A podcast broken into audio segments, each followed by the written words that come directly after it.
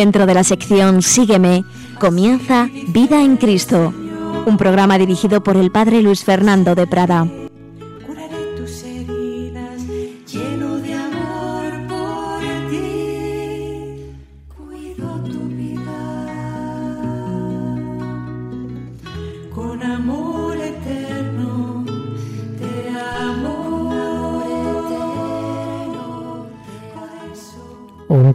Cordialísimo saludo, queridos amigos, querida familia de Radio María. Aquí estamos de nuevo un día más para hacer nuestras reflexiones en torno a la exhortación apostólica Evangelii Gaudium del Santo Padre Francisco. No estamos haciendo un resumen, simplemente extraer de este rico documento algunas enseñanzas que nos parecen de más provecho para la vida cristiana, para la vida espiritual de cada uno de nosotros. Habíamos visto pues esa riquísima introducción, la alegría del Evangelio, el primer capítulo, la transformación misionera de la Iglesia, algunas enseñanzas del segundo en la crisis del compromiso comunitario, del tercer capítulo, el anuncio del Evangelio, y nos estábamos fijando un poquito, habíamos comenzado un poco el cuarto capítulo, la dimensión social de la evangelización, las repercusiones comunitarias y sociales del querigma, y estábamos en la inclusión social de los pobres, hablando de la importancia de la opción preferencial por los pobres, del lugar privilegiado de los pobres en el reino de Dios. Y vamos a decir alguna cosa más de este tema y de este capítulo para pasar ya al quinto y último capítulo. Estamos en este capítulo cuarto, como digo, y en el número 199 el Santo Padre Francisco nos dice que nuestro compromiso no consiste exclusivamente en acciones o en programas de promoción y asistencia. Lo que el Espíritu Santo moviliza no es un desborde activista, sino ante todo una atención puesta en el otro, considerándolo como uno consigo. Esto es muy importante. El amor cristiano y la opción por los pobres no es la de una ONG, no es un amor filantrópico, no es hacer muchas cosas, porque ya nos decía San Pablo en la primera carta a los Corintios, en ese famoso capítulo sobre la caridad, que uno puede dar todos sus bienes a los pobres y no tener verdadero amor. No se trata de hacer muchas cosas de un desborde activista, dice el Papa, sino de una atención puesta en el otro, considerándolo como uno consigo, es decir, como si fuera mi hermano, como si fuera parte mía, como si fuera parte de mi cuerpo. Es que lo somos, somos miembros del cuerpo místico. Lo importante es la preocupación por la persona, a partir de la cual buscaré su bien. Por ello es fundamental la amistad. No basta que yo dé una limosna a una persona, lo importante es que yo sea amiga suya, que yo me preocupe por él, que yo hable con esa persona. Esto implica valorar al pobre en su bondad propia, con su forma de ser, con su cultura, con su modo de vivir la fe, añade el Papa. El verdadero amor siempre es contemplativo, nos permite servir al otro no por necesidad o por vanidad, sino porque Él es bello, más allá de su apariencia, más allá de su apariencia. Y aquí el Papa cita a Santo Tomás de Aquino, cita la suma teológica del amor por el cual a uno le es grata la otra persona, depende que le dé algo gratis. Lo de menos es que yo le dé algo gratis, lo importante es que le tengo amor, que esa persona me es grata. El pobre, cuando es amado, también decía Santo Tomás y cita el Papa Francisco, es estimado como de alto valor. Y esto, añade el Santo Padre, diferencia la auténtica opción por los pobres de cualquier ideología, de cualquier intento de utilizar a los pobres al servicio de intereses personales o políticos.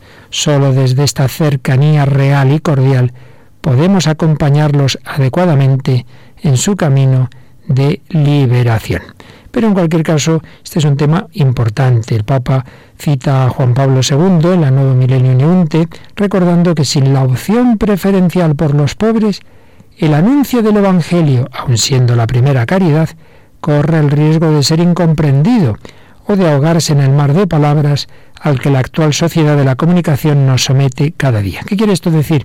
Que por supuesto la principal caridad de la Iglesia es anunciar a Cristo, pero si anunciamos a Cristo y no nos preocupamos por los pobres, dice el Papa citando a Juan Pablo II, eso corre el riesgo de ser incomprendido, de quedarse en más palabras. Bueno, este señor anuncia esto, como otros anuncian otra cosa, pero esas palabras deben testificarse por la caridad y principalmente por esa caridad con los más necesitados. Por supuesto, una caridad que se fija en que la persona necesita lo material y lo espiritual. Por eso el Papa dice en el número 200 de su exhortación que le duele mucho que a los pobres no se les dé atención espiritual. La peor discriminación que sufren los pobres es la falta de atención espiritual. La inmensa mayoría de los pobres tiene una especial apertura a la fe, necesitan a Dios y no podemos dejar de ofrecerles su amistad, su bendición, su palabra, la celebración de los sacramentos, la propuesta de un camino de crecimiento y de maduración en la fe. También nos dice el Papa que esto es para todo cristiano, que nadie puede decir que, bueno, yo tengo otra vocación, entonces tengo que prestar atención a otros asuntos. Dice el Papa, esto es una excusa frecuente en ambientes académicos, empresariales, profesionales o incluso eclesiales. No, no, dice el Papa, nadie puede sentirse exceptuado de la preocupación por los pobres y por la justicia social. Hombre, obviamente hay instituciones y hay congregaciones y hay vocaciones especialmente llamadas al servicio a los pobres. No todos tenemos esa vocación, eso está claro. Pero todo cristiano, por el mero hecho de serlo, tiene siempre que tener en su corazón esa preocupación por los pobres. Debe dedicar también tiempo a esa atención a los más necesitados. Nadie se considere exceptuado de esta llamada a servir a los más necesitados. La conversión espiritual, la intensidad de amor a Dios y al prójimo, el celo por la justicia y la paz, el sentido evangélico de los pobres y de la pobreza son requeridos a todos. Cita que hace el Papa Francisco de un documento de la Congregación para la Doctrina de la Fe que presidía en aquel momento el entonces cardenal Joseph Ratzinger. Así pues, nos quedamos con este subrayado tan importante de los pobres en la vida cristiana. No es algo al margen de la vida espiritual. Tu vida espiritual será verdaderamente espiritual, es decir, movida por el Espíritu Santo si tienes caridad. Y la caridad cristiana ante todo se preocupa de los más necesitados, se preocupa de los pobres. Hay muchos otros temas en este capítulo de, de, índole social, pero vamos a fijarnos en el apartado que se titula Cuidar la fragilidad. Nos dice el Santo Padre, Jesús se identifica especialmente con los más pequeños. Y esto nos recuerda que todos los cristianos estamos llamados a cuidar a los más frágiles de la tierra. Pero en el vigente modelo exitista, de éxito y privatista, no parece tener sentido invertir para que los lentos, débiles o menos dotados puedan abrirse camino en la vida. Pues bien, frente a ese estilo de vida de nuestra sociedad competitiva, nosotros estamos llamados a cuidar la fragilidad. El Papa lo recuerda mucho. Atención a los niños, a los jóvenes, a los ancianos. ¿Cuántas veces nos dice que estamos en la cultura del descarte, que se descarta a los no útiles, a los no eficaces, a los enfermos, a los ancianos? Y esto no puede ser. Y aquí nos lo dice también en la exhortación. Nos habla de los sin techo, los toxicodependientes, los refugiados, los pueblos indígenas, los ancianos cada vez más solos y abandonados, los migrantes, etcétera, etcétera. Y a todos, nos dice el Santo Padre, se nos dirige el grito de Dios, ese grito que le dirigió a Caín, ¿dónde está tu hermano? ¿Dónde está tu hermano esclavo? ¿Dónde está ese que estás matando cada día en el taller clandestino, en la red de prostitución, en los niños que utilizas para mendicidad, en aquel que tiene que trabajar a escondidas porque no ha sido formalizado.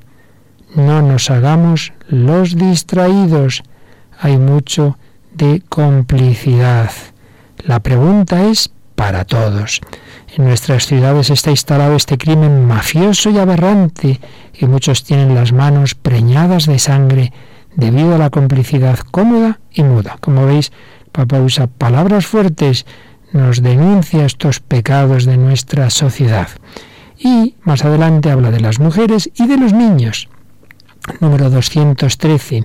Entre esos débiles que la Iglesia quiere cuidar con predilección están también los niños por nacer, que son los más indefensos e inocentes de todos, a quienes hoy se les quiere negar su dignidad humana, en orden de hacer con ellos lo que se quiera quitándoles la vida y promoviendo legislaciones para que nadie pueda impedirlo.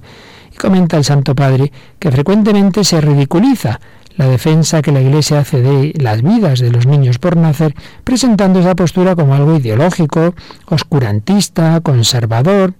Sin embargo, dice el Papa, esta defensa de la vida por nacer está íntimamente ligada a la defensa de cualquier derecho humano. Claro, si no defendemos el derecho del más inocente, el niño que va a nacer, que no puede defenderse, si no defendemos ese derecho, ¿qué derecho humano vamos a defender? Supone, dice el Papa, la convicción de que un ser humano es siempre, siempre sagrado e inviolable en cualquier situación y en cada etapa de su desarrollo.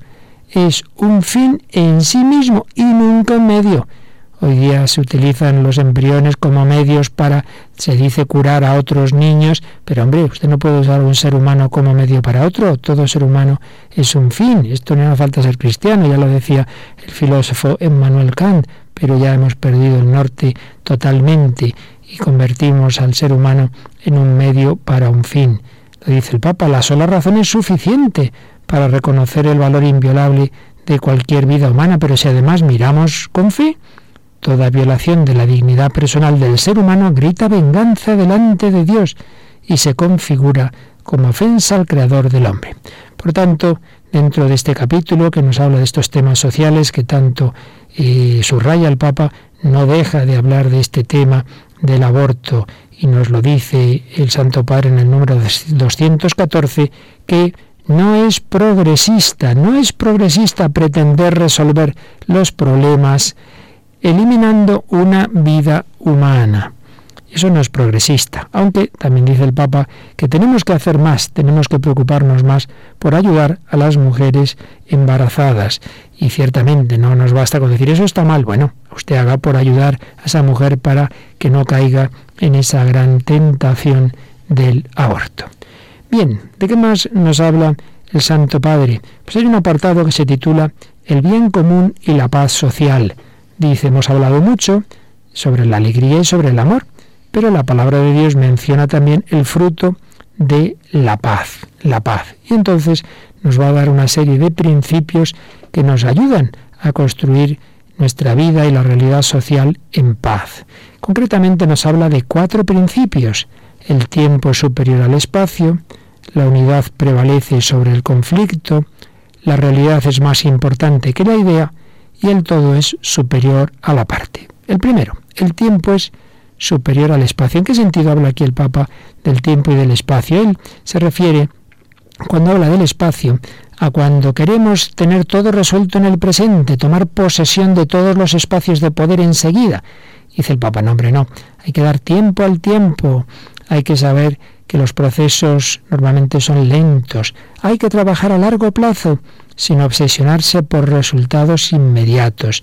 Esto ayuda a soportar con paciencia situaciones difíciles y adversas. Pues piénsalo en la educación de tus hijos, piénsalo con tus nietos, piénsalo con esos niños a los que das catequesis, piénsalo en tu tarea apostólica, sea la que sea, en tus relaciones familiares. Hay que dar tiempo a las personas, no pretendamos que en muy poquito tiempo ya todo el mundo perfecto. Pues no, Señor Anda que no necesito paciencia con los apóstoles, que los pobres no se enteraban, se equivocaban una y otra vez, metían la pata, como decimos popularmente, y hasta el final, y hasta las negaciones de Pedro. Pero el Señor tuvo paciencia, los fue educando, y mira, al final, quitando a Judas, pues todos los demás acabaron santos, acabaron mártires. Paciencia. El tiempo es superior al espacio. La unidad prevalece sobre el conflicto, claro, nos dice el Papa en el número 226 siempre hay conflictos, que el conflicto no puede ser ignorado o disimulado, ha de ser asumido. No podemos pasar adelante como si no ocurriera nada, no, no, hay que darse cuenta de que hay conflictos, pero no hay que meterse en ellos tampoco quedándose como prisioneros del conflicto, nos dice, nos dice el Papa. Entonces, ¿qué es lo que hay que hacer? Aceptar sufrir el conflicto, resolverlo y transformarlo en el eslabón de un nuevo proceso. Es decir, no pases de largo, mira, hay tal problema en tu familia, tal problema en la parroquia, tal problema en tal grupo. Una opción es yo no me entero, no, aquí no pasa nada, pues sí pasa, no, no, puedes ignorarlo. Otra es meterme en el conflicto, ponerme de un lado, pelearme con todos los demás. Pero otro es intentar ver lo que puede tener de, verdad cada parte. Eh, que les lleva a ese conflicto e intentar superar el conflicto en una comunión en las diferencias. Y dice que esto lo hacen las personas, las grandes personas, que van más allá de la superficie conflictiva, que van más allá de esas diferencias que están en la superficie y miran a los demás en su dignidad más profunda.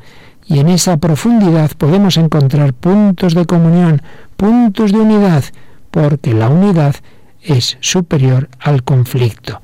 Y así podemos alcanzar una unidad pluriforme, que no es un sincretismo, ni, ni es tampoco una absorción del uno en el otro, sino la resolución en un plano superior que conserva en sí las virtualidades valiosas de esas polaridades en pugna.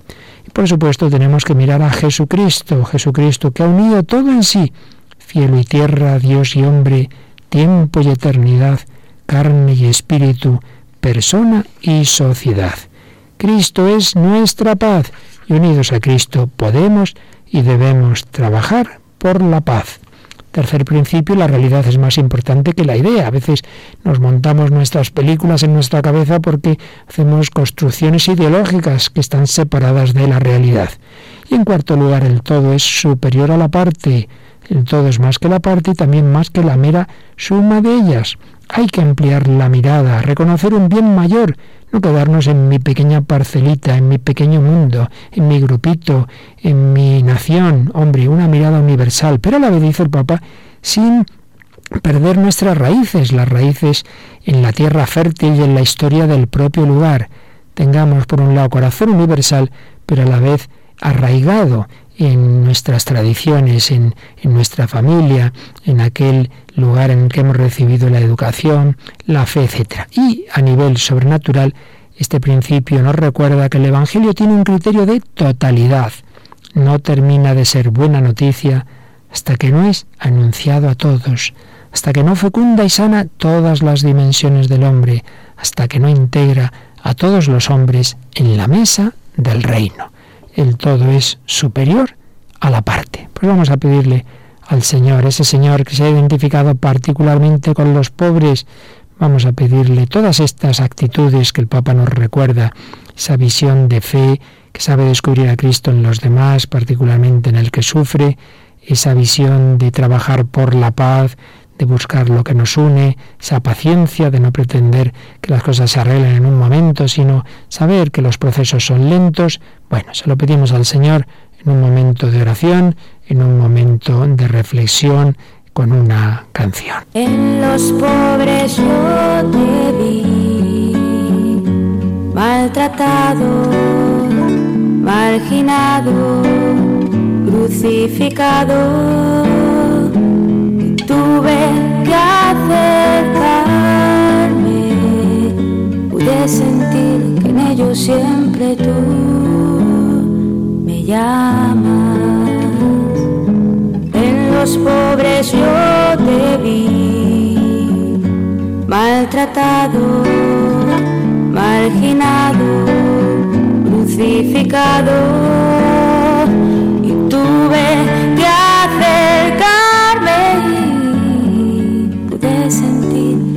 siempre tú me llamas. Tú me llamas en los pobres, en los necesitados. Jesús nos llama, Jesús nos espera. Anunciar a todos la buena noticia. Y vamos al quinto capítulo de Evangelii Gaudium, que tiene por título Evangelizadores con espíritu. Dicho de otra manera, es la espiritualidad del evangelizador como veis, un capítulo que nos puede dar muchas orientaciones para nuestra vida espiritual, porque va directamente dirigido a este punto. ¿Con qué actitud, con qué espiritualidad debemos evangelizar? Y tiene a su vez dos apartados. Primero, motivaciones para un renovado impulso misionero y segundo, y conclusión de la exhortación, María, la Madre de la Evangelización. Una vez más, no pretendemos decir todo, resumir todo, sino recoger algunas enseñanzas, las que nos parecen más importantes para todos de este documento, de este quinto capítulo, la espiritualidad evangelizador. Se nos habla, en primer lugar, de que tenemos que unir oración y compromiso. Evangelizadores con espíritu, espíritu con mayúscula, quiere decir evangelizadores que oran y trabajan. Desde el punto de vista de la evangelización no sirven ni las propuestas supuestamente místicas, pero sin un fuerte compromiso social y misionero, ni los discursos y praxis sociales o pastorales sin una espiritualidad que transforme el corazón. Tiene que estar siempre unidas esas dos dimensiones, la dimensión vertical, la dimensión de unión con Dios, que en su plenitud es la auténtica mística, y la dimensión horizontal, la dimensión social, la dimensión misionera. Hace falta cultivar, dice el Papa, un espacio interior que otorgue sentido cristiano al compromiso y a la actividad. Si no, pues como decíamos antes, seremos meros activistas sociales, sin momentos detenidos de adoración, de encuentro orante con la palabra, de diálogo sincero con el Señor.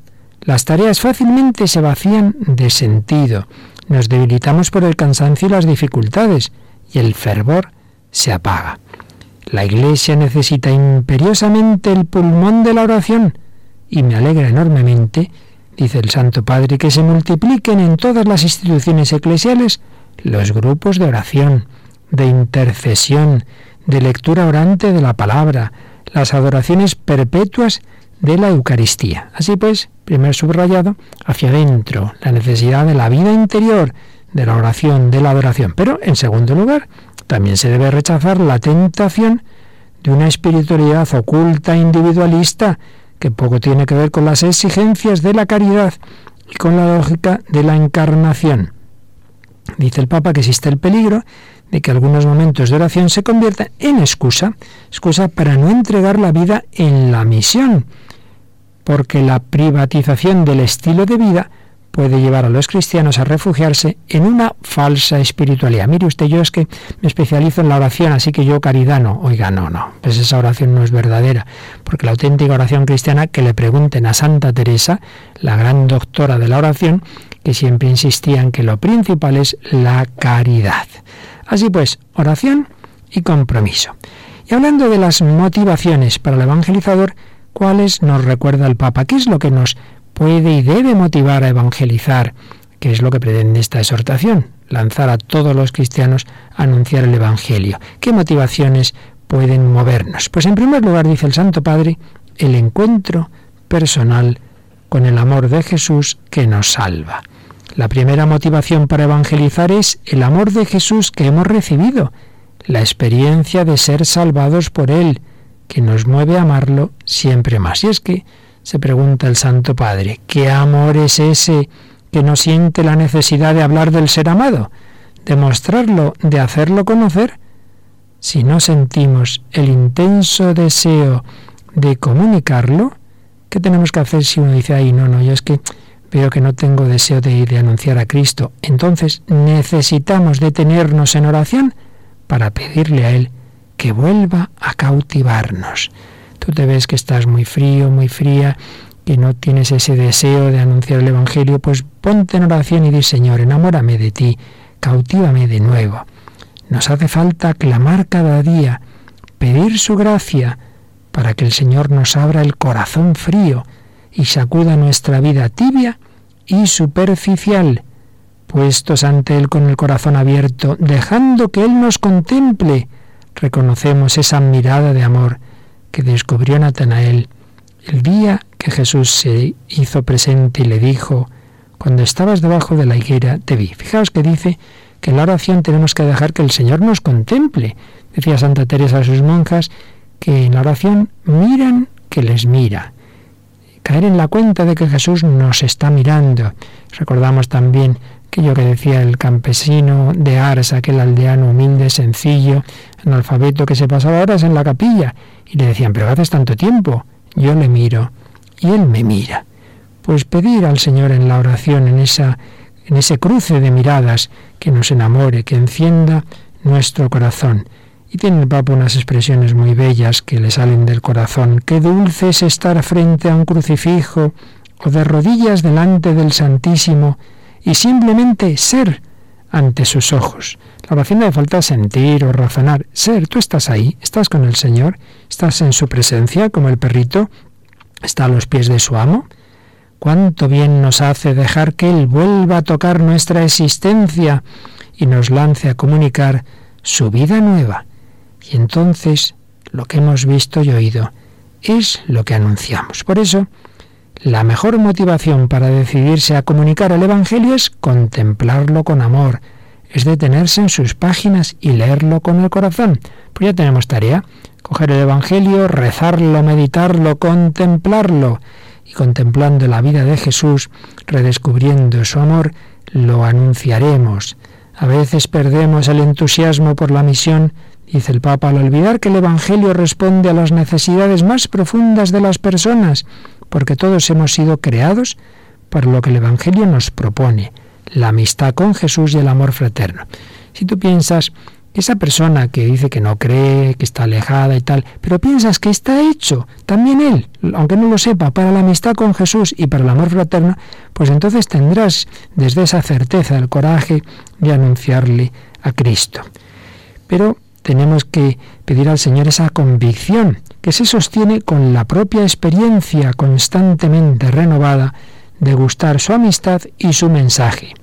No se puede perseverar en una evangelización fervorosa si uno no sigue convencido, por experiencia propia, de que no es lo mismo haber conocido a Jesús que no conocerlo.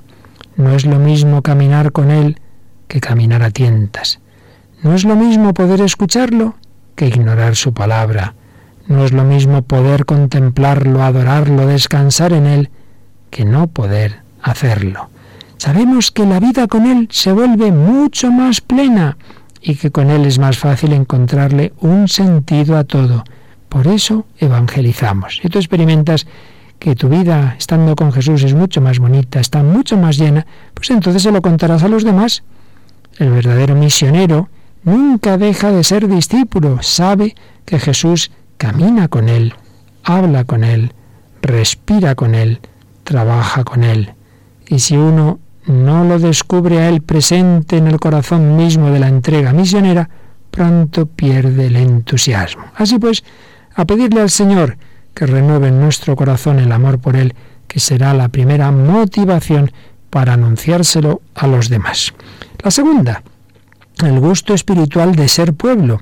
Es decir, si por un lado tenemos que estar contemplando a Jesús, mirando su rostro, dejándonos mirar por Él, escuchando su voz, también tenemos que tener un oído en el pueblo, en las personas, en quien más lo necesita, el gusto de estar cerca de la vida de la gente. La misión es una pasión por Jesús, pero al mismo tiempo una pasión por su pueblo. Y es que a veces, nos dice el Papa, tenemos la tentación de mantener una prudente distancia de las llagas del Señor. Pero Jesús quiere que toquemos la miseria humana, que toquemos la carne sufriente de los demás. Y espera que renunciemos a buscar esos cobertizos personales o comunitarios que nos permiten mantenernos a distancia del nudo de la tormenta humana. A veces está todo tan mal, uno dice, no, yo me encierro aquí en mi casa o en mi grupo, mi parroquia, aquí estamos todos muy a gustito, pero no salgamos fuera, quedémonos aquí en los cobertizos. No, no, no puede ser. Hay que salir, hay que acercarse a la gente. Hay muchos problemas, mucha gente que sufre. El amor a la gente es una fuerza espiritual que facilita el encuentro pleno con Dios, hasta el punto de que quien no ama al hermano, camina en las tinieblas, cita aquí el Papa la primera carta de San Juan, permanece en la muerte y no ha conocido a Dios.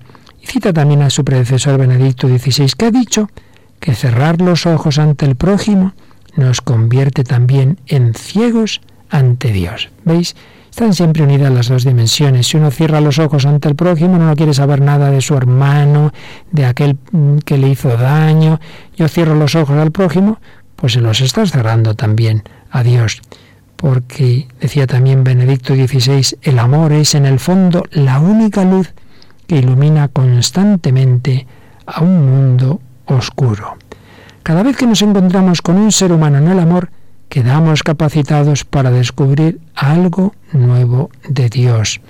Cada vez que se nos abren los ojos para reconocer al otro, se nos ilumina más la fe para reconocer a Dios. Recuerdo una persona que pasó unas semanas de voluntaria en Calcuta cuando vivía la Madre Teresa decía, pero Madre Teresa, esto es un infierno, Calcuta, tanta gente pobre, miserable, agonizando por las calles, ¿cómo se puede aquí ver el rostro de Dios?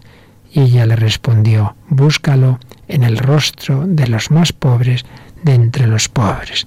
La Madre Teresa descubría el rostro de Cristo en los más necesitados. Desde su mirada contemplativa, desde su unión con Jesús, se unía con Jesús presente en los pobres. Dice el Papa, solo puede ser misionero alguien que se sienta bien buscando el bien de los demás, deseando la felicidad de los otros. Esa apertura del corazón es fuente de felicidad porque hay más alegría en dar que en recibir. Es una frase de Jesús que se nos ha transmitido oralmente, no está en el Evangelio, pero la cita San Pablo en un discurso suyo los Hechos de los Apóstoles. Así pues, oído al Señor, oído al pueblo, y la certeza, dice el Papa, de que la misión no es una parte de mi vida, ni un adorno que me puedo quitar, ni un apéndice. Tiene una frase muy sugerente, yo soy una misión en esta tierra. La misión no es una parte de mi vida, yo soy una misión en esta tierra. Y para eso estoy en este mundo.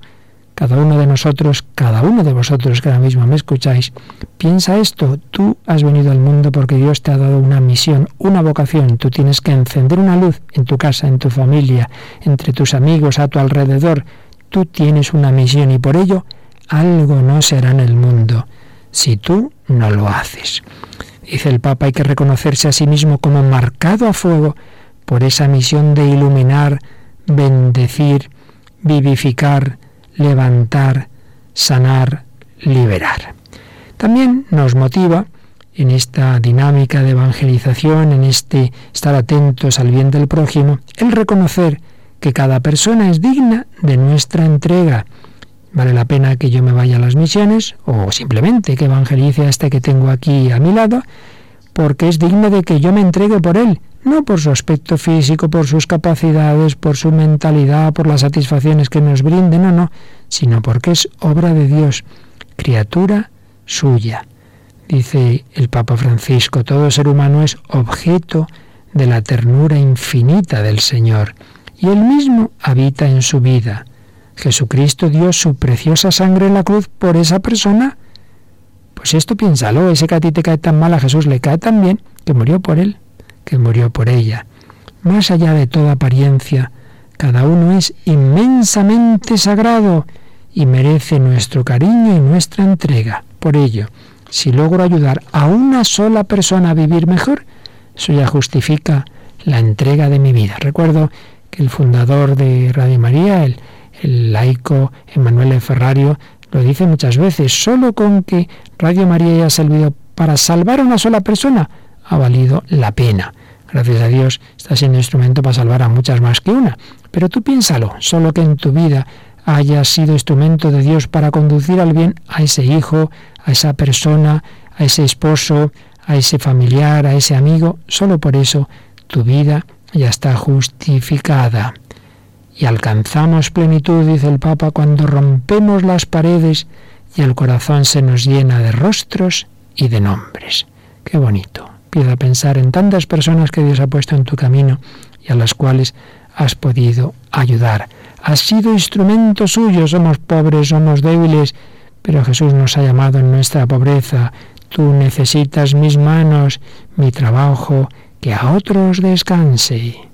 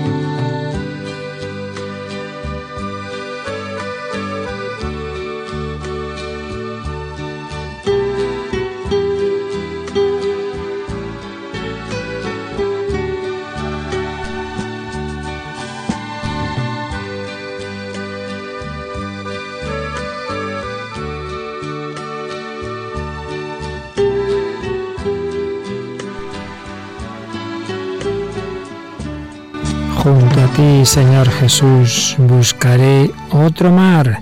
Tú me envías a mis hermanos, me apoyo en ti, confío en ti.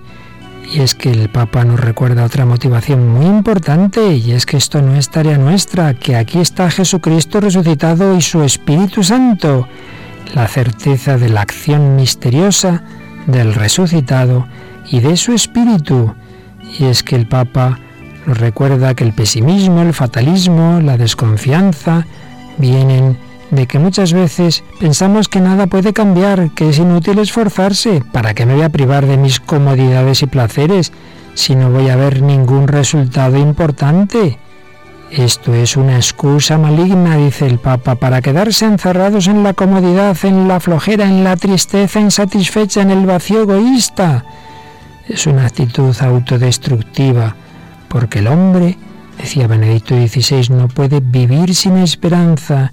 Su vida condenada a la insignificancia se volvería insoportable. Pues bien, frente a este pesimismo, Cristo resucitado y glorioso es la fuente profunda de nuestra esperanza. Su resurrección no es algo del pasado, entraña una fuerza de vida que ha penetrado el mundo, donde parece que todo ha muerto por todas partes vuelven a aparecer los brotes de la resurrección. Es una fuerza imparable.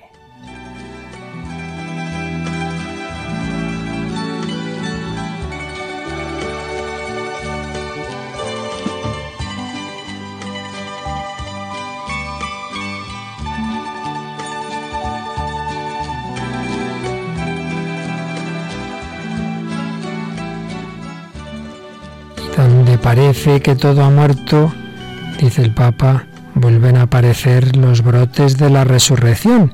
Podemos aquí pensar en el origen de la Pascua, la gran fiesta cristiana. Hay un primer origen natural. Los pueblos que estaban en, en contacto mayor con la naturaleza se admiraban ante el milagro de la vida. Había llegado el invierno, habían caído las hojas de los árboles, habían muerto muchas plantas, invernado muchos animales, parecía que había vencido la muerte, pero llega la primavera y renace la vida, vuelven a florecer esas plantas, esos árboles, vuelven a nacer esos animales, la vida vence a la muerte.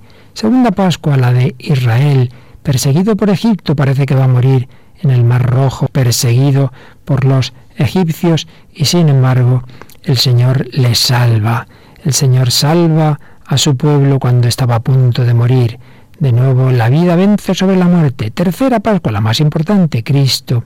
Cristo ha muerto, está en el sepulcro el Viernes Santo por la tarde, sábado Santo está en el sepulcro. Parece que ha vencido la muerte, la injusticia, el odio, el mal de este mundo. Y sin embargo, en la madrugada del sábado al domingo, vence la vida. Cristo resucita. Pues bien, queda la cuarta Pascua, tu vida. Tu vida muchas veces ha estado en situaciones de muerte, de tristeza, de fracaso, de pecado, de desesperanza, de decir ya no hay nada que hacer, siempre igual, quedo encerrado en mi egoísmo, en mis noches, en mis tristezas. Cristo quiere hacerte renacer, pero si no hay nada que hacer, eso decían los israelitas perseguidos por los egipcios, eso pensaban los apóstoles cuando Jesús había muerto. Dios actúa cuando parece que todo está perdido. Es el grano que muere en tierra y da mucho fruto, decía Benedicto XVI. Al principio Dios fracasa siempre, deja actuar la libertad del hombre, y éste dice continuamente no. Pero la creatividad de Dios, la fuerza creadora de su amor es más grande que el no humano. Tenemos una certeza, Dios no fracasa. Sí, fracasa continuamente, entre comillas, pero en realidad no fracasa pues de ello, de esos aparentes fracasos, saca nuevas oportunidades de misericordia mayor. Esto decía Benedicto XVI a los obispos suizos en 2007 y ahora el Papa Francisco nos dice en Evangelii Gaudium que la fe es tener esa certeza de que el Señor marcha victorioso en la historia y que tener la confianza de que nos ama, que vive, que es capaz de intervenir misteriosamente, que no nos abandona, que saca bien del mal con su poder y con su infinita creatividad. Como no siempre vemos esos brotes buenos, nos hace falta una certeza interior, la convicción de que Dios puede actuar en cualquier circunstancia, también en medio de aparentes fracasos, porque llevamos este tesoro en recipientes de barro. Pero pidamos al Señor esta certeza, saber con certeza que quien se ofrece y se entrega a Dios por amor será fecundo. Esa fecundidad es muchas veces invisible, no podemos contabilizarla, pero uno sabe bien que su vida dará frutos, pero sin pretender saber cómo, ni dónde, ni cuándo. Ay, yo he hecho esto, esto a quién va a servir, esto se va a convertir tal persona. Bueno, tú tranquilo, lo que tú has hecho dará su fruto, dice el Papa, que debemos tener la seguridad de que no se pierde ninguno de los trabajos realizados con amor. No se pierde ninguna de las preocupaciones sinceras por los demás. No se pierde ningún acto de amor a Dios. No se pierde ningún cansancio generoso. No se pierde ninguna dolorosa paciencia. Pues piénsalo, tus esfuerzos en tu casa, en tu familia, con tales personas que te parece que has perdido el tiempo. Ante Dios nunca pierdes el tiempo, no se pierde nada de lo que se hace con amor no se pierde ninguna lágrima, no se pierde ningún sufrimiento. Confianza en el Señor resucitado y confianza en el Espíritu Santo, que viene en ayuda de nuestra debilidad, una confianza que tiene que alimentarse. Por eso dice el Santo Padre, necesitamos invocarlo constantemente. Él puede sanar todo lo que nos debilita. También habla el Papa de la fuerza misionera de la intercesión, una forma de oración que nos estimula la entrega evangelizadora, pedir el bien de los demás en la oración. San Pablo habla mucho de esta oración, él lo hace y lo pide para él. Dice en Filipenses, en todas mis oraciones siempre pido con alegría por todos vosotros, porque os llevo en el corazón. Oración de intercesión, apostolado de la oración. También agradecimiento a Dios por los demás en la oración. Los grandes hombres y mujeres de Dios, dice el Papa Francisco, han sido grandes intercesores.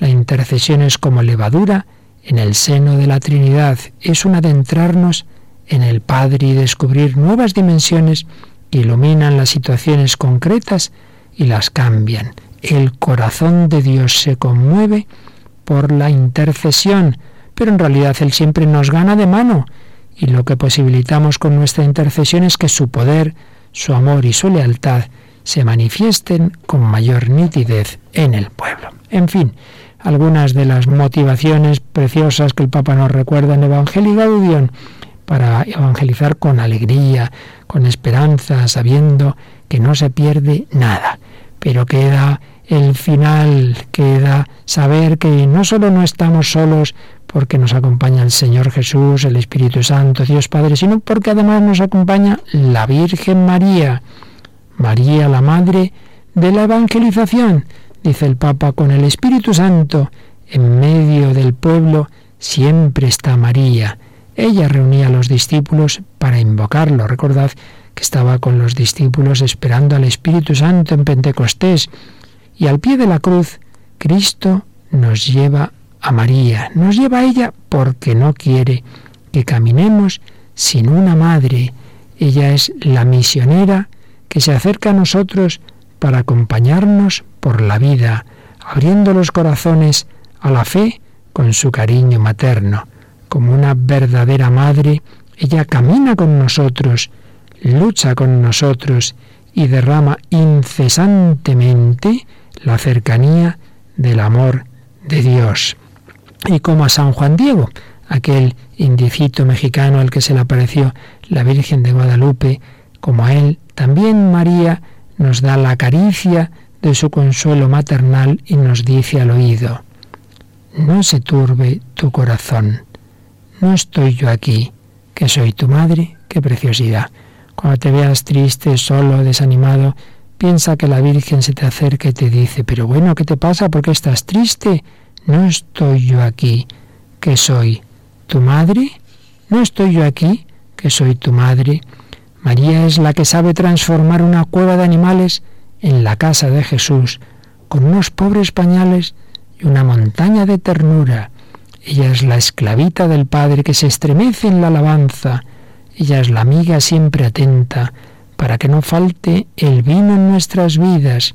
Ella es la del corazón abierto por la espada, que comprende todas las penas.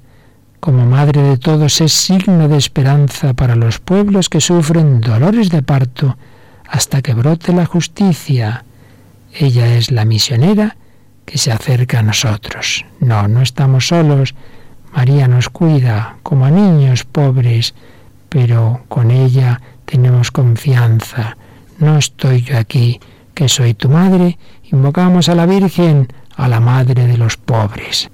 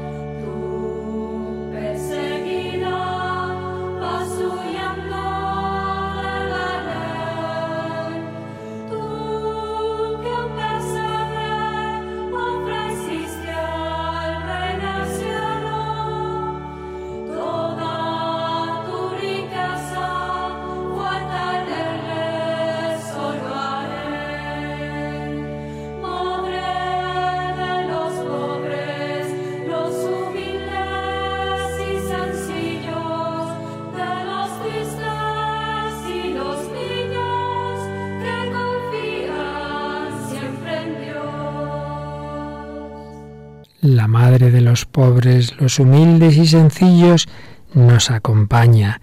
Y en esta peregrinación evangelizadora, dice el Papa, no faltan las etapas de aridez. Hay momentos en que todos nos cansamos, pero nos recuerda que también la Virgen María tuvo esas etapas de aridez, de ocultamiento y hasta de cierta fatiga del corazón, que decía Juan Pablo II en Redintoris Mater. Pero con María, igual que ella se fió de Dios con la Virgen, podremos seguir caminando y pasar esas etapas de oscuridad. Y nos dice también el Papa que hay un estilo mariano en la actividad evangelizadora de la Iglesia, porque cada vez que miramos a María volvemos a creer en lo revolucionario de la ternura y el cariño. En ella vemos que la humildad y la ternura no son virtudes de los débiles, sino de los fuertes, que no necesitan maltratar a otros para sentirse importantes. María sabe reconocer las huellas del Espíritu de Dios en los grandes acontecimientos y también en aquellos que parecen imperceptibles. Es contemplativa del misterio de Dios en el mundo, en la historia y en la vida cotidiana de cada uno y de todos. Es la mujer orante y trabajadora en Nazaret y también es Nuestra Señora de la Prontitud, la que sale de su pueblo para auxiliar a los demás sin demora, Recordamos cuando fue enseguida a visitar, a ayudar a su pariente Isabel, que estaba embarazada. Le rogamos que con su oración maternal nos ayude para que la Iglesia llegue a ser una casa para muchos, una madre para todos los pueblos, y haga posible el nacimiento de un mundo nuevo. Pues terminamos así nuestras reflexiones en torno al Evangelii Gaudium, sacar algunas de las muchísimas enseñanzas del Papa en esta exhortación apostólica que nos quiere animar a todos los cristianos a la evangelización, algunas de las enseñanzas para nuestra vida espiritual, para que rememos mar adentro.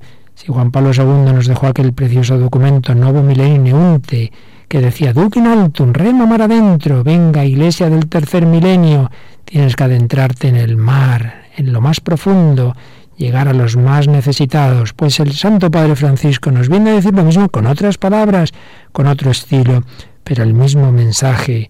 Tenemos que llegar a las periferias de la existencia, tenemos que meternos en esa barca que nos quiere llevar mar adentro.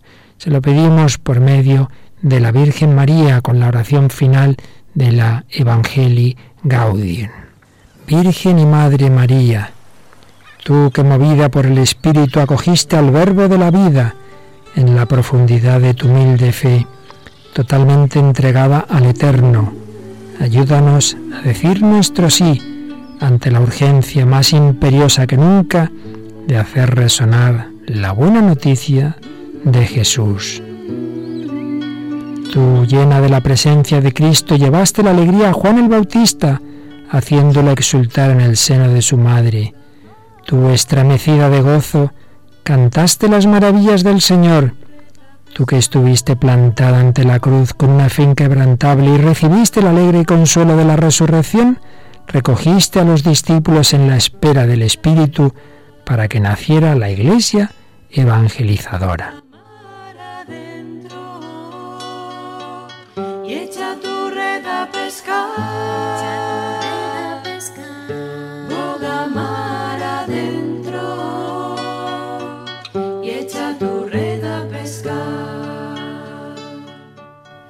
Consíguenos ahora un nuevo ardor de resucitados para llevar a todos el Evangelio de la vida que vence a la muerte.